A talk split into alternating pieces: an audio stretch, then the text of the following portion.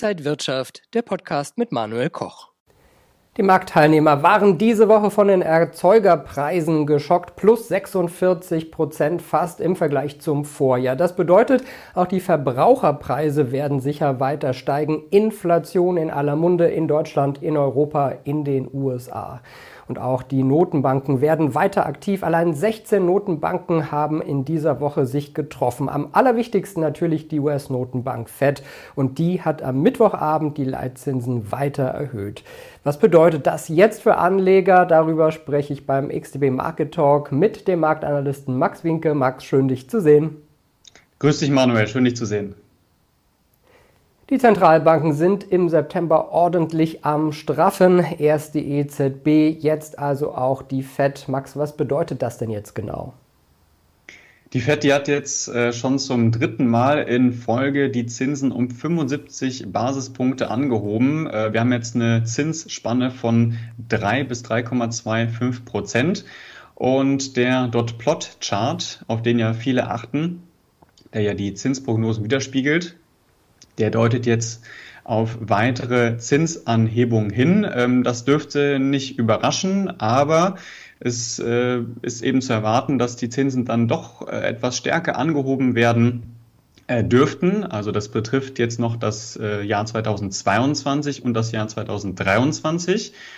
Ähm, insgesamt wird bis Ende des Jahres ein Zinsniveau von 4,4 Prozent erwartet und Zinssenkungen wären dann in den Jahren 2024 und 2025 möglich.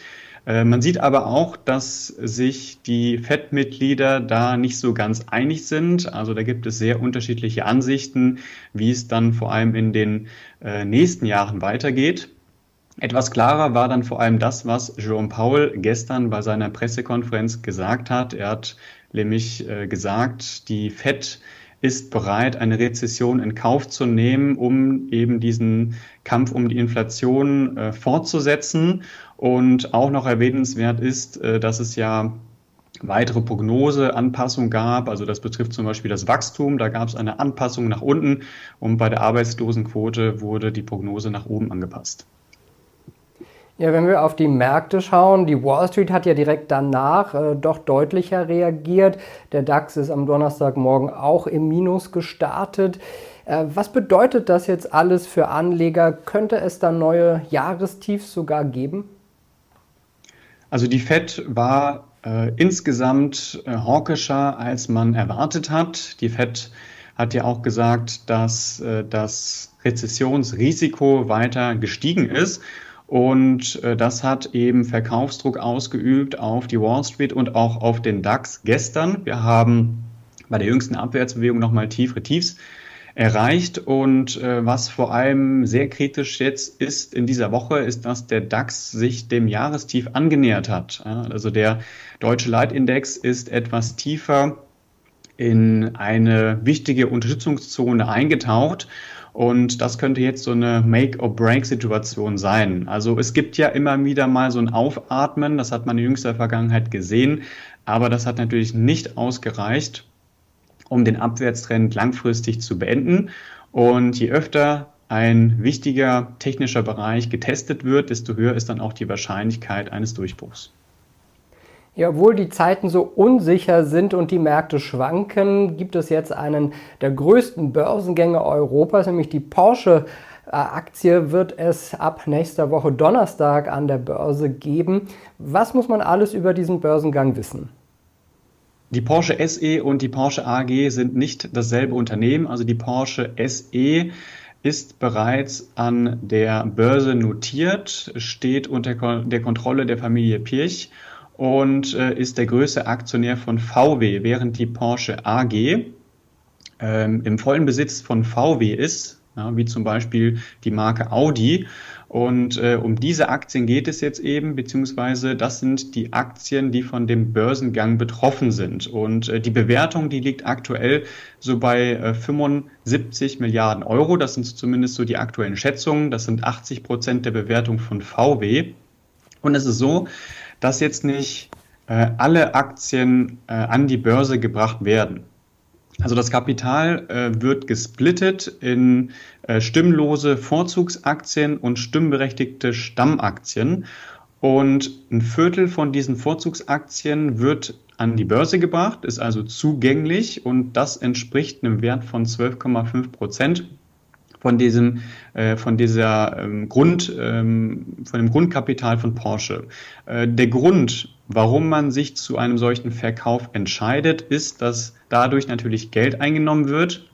Und dieses Geld kann man eben nutzen, um in die Zukunft zu investieren, um dann unter anderem diesen Übergang zur Elektromobilität zu meistern.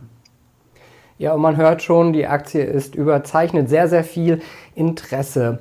Wie können denn Anleger jetzt vielleicht sich so in der kommenden Woche aufstellen, sich in diesen schwankenden Märkten positionieren? Was wir auch in dieser Woche beobachten können, ist, dass äh, die Abwärtsbewegung äh, bei den Indizes immer wieder mal unterbrochen werden. Äh, dabei ist es dann aber eben auch immer geblieben.